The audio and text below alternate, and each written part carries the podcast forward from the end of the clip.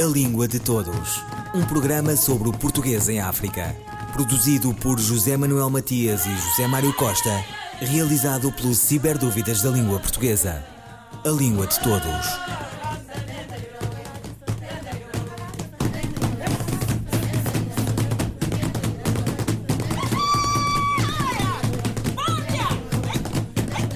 A Casa de Pernambuco no Porto recebeu no início de outubro a primeira reunião ordinária do Conselho da Ortografia da Língua Portuguesa, com a organização do Instituto Internacional da Língua Portuguesa e da Universidade do Porto. Em meio da polémica que persiste, com o Brasil a perguntar-se, Angola e Moçambique ambíguos na pragmática do processo, a iniciativa serviu para acompanhar, do ponto de vista técnico, a aplicação da norma ortográfica definida pelo Acordo Ortográfico da Língua Portuguesa de 1990, elaborar formulações claras e unívocas para as normas ortográficas existentes, criar um corpo bibliográfico e literário sobre a ortografia do português e sobre a sua gestão, propor modelos de gestão e desenvolvimento do vocabulário ortográfico comum e projetos associados, tais como as terminologias científicas e técnicas comuns em estudo no seio do ILP. O encontro do COLP, que decorreu em 7 e 8 de outubro de 2019 na Casa Pernambuco do Porto, teve o apoio do Instituto Camões. Língua de Todos conversou com o presidente Luís Faro Ramos. Esta reunião é, do meu ponto de vista, fundamental. Porquê? Porque um, é uma dinâmica que foi de alguma maneira interrompida ou perdida ao longo dos últimos eh, tempos. O hum, Instituto Internacional de Língua Portuguesa, na sua reunião da Praia em maio passado, decidiu, eh, de algum modo, eh, tentar dar a sua contribuição para ultrapassar esta, hum, esta estagnação que havia em relação ao debate informado e sério e rigoroso que, do nosso ponto de vista, deve ter lugar sobre estas questões do vocabulário ortográfico nacional e do vocabulário ortográfico comum. Portanto, eu penso que é um arranque, ou melhor, é um novo arranque, é um novo arranque. Um, devo dizer que um, a Universidade do Porto desempenhou um papel fundamental nesta, digamos, mobilização geral para que as coisas acontecessem, ao oferecer as suas instalações para realizar esta primeira reunião que estamos a ter aqui no Porto hoje e amanhã. A delegação portuguesa, obviamente, é constituída um, por pessoas muito experientes na área. E, portanto, uh, é fundamental que isto se realize, mas é também fundamental, tão ou mais importante, que a prazo isto, uh, estes trabalhos conduzam a resultados concretos naquilo que nós queremos que aconteça. E que, que é... resultados serão esses? Bom, digamos que é, é, é, a uniformização, é, é, a uniformização de vontades, porque a uniformização de escrita já, já existe através do acordo ortográfico, é a uniformização de vontades de todos os países da, da CPLP em torno desta, desta questão, que para nós, portugueses, não é uma questão polémica, ehm, mas que continua ainda, digamos, a ser objeto de algumas divergências divergências legítimas, digamos que é muito natural que existam divergências, mas também é muito natural que as pessoas se sentem à mesa e tentem chegar a um entendimento comum. Eu penso que é basicamente disso que se trata. O facto da reunião ter lugar em si é muito importante, mas é evidente que agora hum, esperemos que se sigam resultados concretos. O primeiro momento em que esses resultados poderão ser avaliados, penso, é no próximo ano, na cidade da Praia, quando voltar a reunir o Conselho Científico do Instituto Internacional da Língua Portuguesa, em maio de 2020. Faltam trabalhos como estes, faltam eventos como estes? O, o Sr. Ministro dos Negócios Estrangeiros, há, há, pouco na sessão pública, teve a oportunidade de o referir, eu acho que é esse o ponto mais importante, é a nossa disponibilidade permanente para colaborar com o ILP e para que o ILP tenha a possibilidade de desenvolver a sua atividade. Agora, é evidente que o ILP, eh, como o diretor executivo tem referido por algumas vezes, ehm, tem algumas dificuldades em termos de recursos financeiros. Eu penso que Portugal está a fazer a sua parte. Colaboramos naquele programa de bolsa cientista convidado. Ehm, gostava de apelar, como faço regularmente, a que os outros países da comunidade de países de língua portuguesa também possam uh, fazer parte deste esforço comum de ajudar o ILP a desempenhar as suas tarefas. E eh, com os atuais recursos de que dispõe, eh, nem sempre é fácil. Portanto, a resposta é Fazem falta, sim senhor, eventos como este. Eh, nós, eh, graças à generosidade da Universidade do Porto, estamos a poder realizá-lo aqui em Lisboa, mas eu detetei na reunião, perdão, no Porto, no Porto, graças à generosidade da Universidade do Porto, mas eu detectei na reunião de maio na praia também que há outros países com vontade de ajudar também a dar uma dinâmica nova às atividades de promoção da língua portuguesa a nível da comunidade uh, de países de língua portuguesa.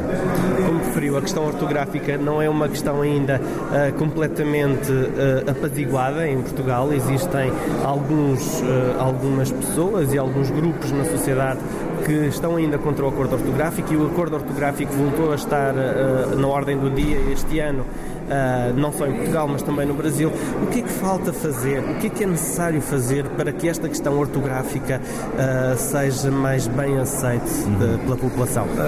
bom, na realidade, eu um, penso, não me compete pronunciar-me especificamente sobre o acordo ortográfico, não sou um especialista na matéria. Um, agora, o que eu penso é que. Um, a dimensão técnica é muito importante, é muito relevante e dela estamos a tratar, estão a tratar os especialistas dos vários países em reuniões como esta, que está a começar aqui hoje no Porto. Agora, eh, também eh, acho que não, não se pode descurar uma dimensão político-estratégica da, da questão. E, portanto, para Portugal as coisas são muito claras em termos institucionais. Um, ehm, o acordo existe, o acordo é aplicado, o acordo um, ehm, é para ser aplicado, aliás, é uma obrigação legal eh, portuguesa e, portanto, para nós as coisas são muito simples. Eh, e é essa posição institucional que nós transportamos para as reuniões multilaterais onde o assunto é discutido, designadamente no âmbito do Instituto Internacional de Língua Portuguesa.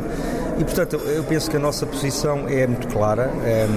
Há trabalho, há sempre trabalho a fazer a nível técnico, mas também há, digamos, um trabalho a fazer a nível político-estratégico, no sentido de que estejamos todos a comungar da visão de que um, existe um acordo eh, e esse acordo uh, deve ser observado. O Instituto Camões é um instituto em Portugal que tem, uh, tem promovido a, a, língua portuguesa, o ensino da língua portuguesa no estrangeiro. Estamos a iniciar um novo ano, um novo ano escolar. Como é que está a ser este início, este arranque de ano escolar lá fora? Estamos a iniciar o ano escolar. Nós tivemos a oportunidade de apresentar há cerca de três semanas publicamente a rede, a nossa rede de ensino de português no estrangeiro, tanto a nível básico e secundário como superior. Os índices que temos são índices muito positivos, índices de crescimento, tanto em número de estudantes como em número de docentes, número de protocolos. O número de países que integram o português no seu currículo público eh, também está a crescer e, portanto, são indicadores muito positivos. Eh, tanto quanto sei, daquilo que nos têm informado as nossas coordenações de ensino, um, o ano letivo está a começar com normalidade. E então, como disse, há um aumento de procura pelo ensino do português lá fora, no estrangeiro? Há um aumento de procura um, a todos os níveis. Ainda a semana passada estive, isto é outro exemplo, enfim, para, do, do que é a rede e do alargamento da rede, a assinar um protocolo com uma, uma Universidade Pública de Nova York, o City College. Portanto, mais um protocolo, mais uma manifestação de interesse pelo ensino da língua portuguesa, portanto essa procura cresce, cresce em todos os lados, em todos os continentes e fiquei muito satisfeito, neste caso particular, eh, por ser a primeira universidade pública dos Estados Unidos eh, eh, na área de Nova Iorque que quer também ensinar português. E, portanto, cresce, mas não cresce de um modo circunscrito. Cresce para todos os lados, isso é importante também sublinhar. Esse protocolo, o que é que implica esse protocolo com essa universidade em Nova Iorque? O protocolo com o City College de Nova Iorque implica, já a partir agora do próximo semestre, portanto, a partir de fevereiro de 2020, um apoio financeiro por parte do Camões, que se traduz em 6 mil euros por ano, em, numa base de 3 anos para começar, depois provavelmente será renovado, que vai possibilitar o ensino de português como língua estrangeira aos alunos do City College que o pretendam, mas também a dinamização da nossa língua naquela universidade, através de uh, convites a professores, a investigadores, conferências, simpósios, etc., que ponham em destaque a língua portuguesa uh, naquela instituição de ensino de Nova Iorque. E prevê-se que haja muitos alunos a inscreverem-se no português nessa universidade? Nós pensamos que sim, aliás, foi um apelo que nos foi feito pelas instituições da própria universidade. Um, sabemos, porque nos dizem que há um interesse crescente pela aprendizagem da língua. Portanto, eu penso que isso se vai traduzir eh, num número cada vez mais eh, sustentado de inscrições de estudantes. Luís Faro Ramos, presidente do Instituto Camões, sobre a realização em outubro no Porto da primeira reunião ordinária do Conselho Ortográfico da Língua Portuguesa.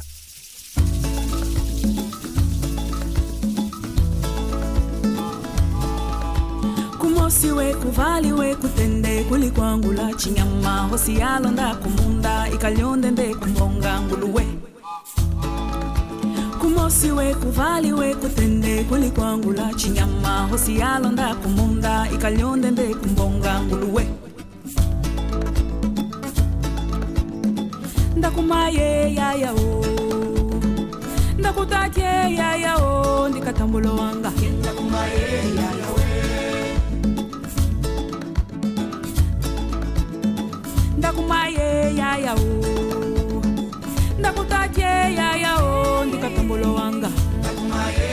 amai ndikatambulo wanga. Ai ndikatambulo wanga. Avoyo ndikatambulo wanga. Ai ndikatambulo wange. Amai ndikatambulo wanga.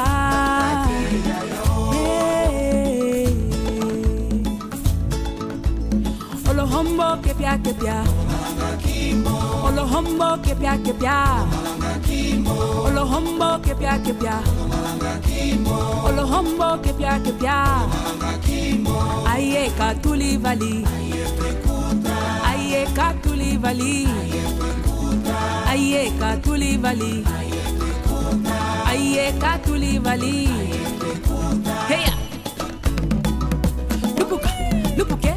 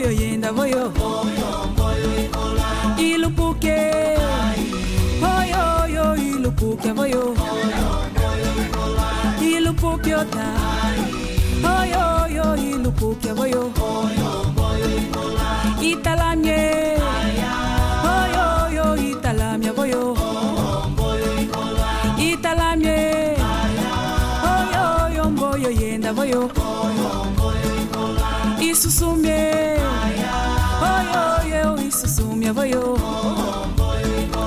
Isusu mi ame Oyo yo isusu mi avoyo Lupuka twende. Katuka likaliove popo kwetu. Lukuka, twende. Katuka likaliove popo kwetu.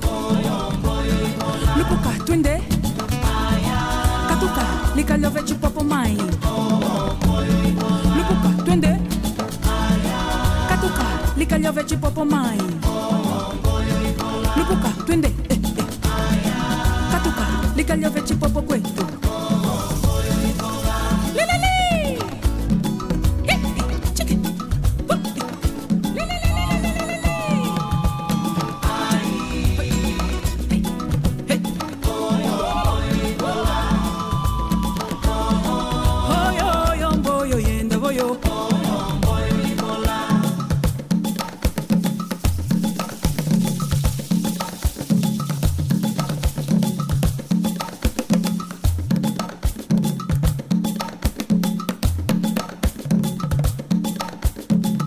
Omboio, Pérola, Um, dois, três, e. Anunciações de Maria Teresa Horta. Espiões. Há espiões entre as ordens de anjos. Maria sente que a cercam, translúcidos e cruciantes em murmúrios desamados. As asas sussurrantes rodeiam-na na sua pressa, vindos dos céus mais distantes, sente-lhes os pulsos gelados. Vento nas bocas uivantes vão-lhe controlando os passos, empurram-na contra a parede. Vorazes, ameaçadores, crueldades gritantes, severos na inclemência, impiedosos, mutantes. Maria sente-os a voar, vingativos, anelantes, vultos ágeis e crispados, severos e vigilantes. Olham-na sem piedade, fazem-lhe cruzes no peito com os seus dedos de frio e nos gueirar arredio, olhar de pedra fechada, perigosos no seu fulgor rapaces e fugidios. Eles vão cumprindo ordens. São os espiões do Senhor. Maria Teresa Horta, lida pela atriz portuguesa Irene Cruz. Um poema do livro Anunciações. Maria Teresa Mascarenhas Horta nasceu em Lisboa em 20 de maio de 1937. Estudou na Faculdade de Letras da Universidade de Lisboa. Dedicou-se ao cineclubismo como dirigente do ABC Cineclube, ao jornalismo e à questão do feminismo, tendo feito parte do movimento feminista de Portugal, juntamente com Maria Isabel Barreno e Maria Velho da Costa. As Três Marias.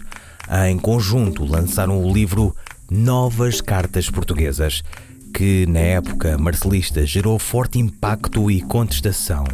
Membro destacado do movimento Poesia 61, Maria Teresa Horta publicou diversos textos em jornais como Diário de Lisboa, A Capital, República, O Século, Diário de Notícias e Jornal de Letras e Artes tendo sido também chefe de redação da revista Mulheres, dona de uma extensa obra poética e romanesca, Maria Teresa Horta continua uma referência maior da literatura portuguesa contemporânea.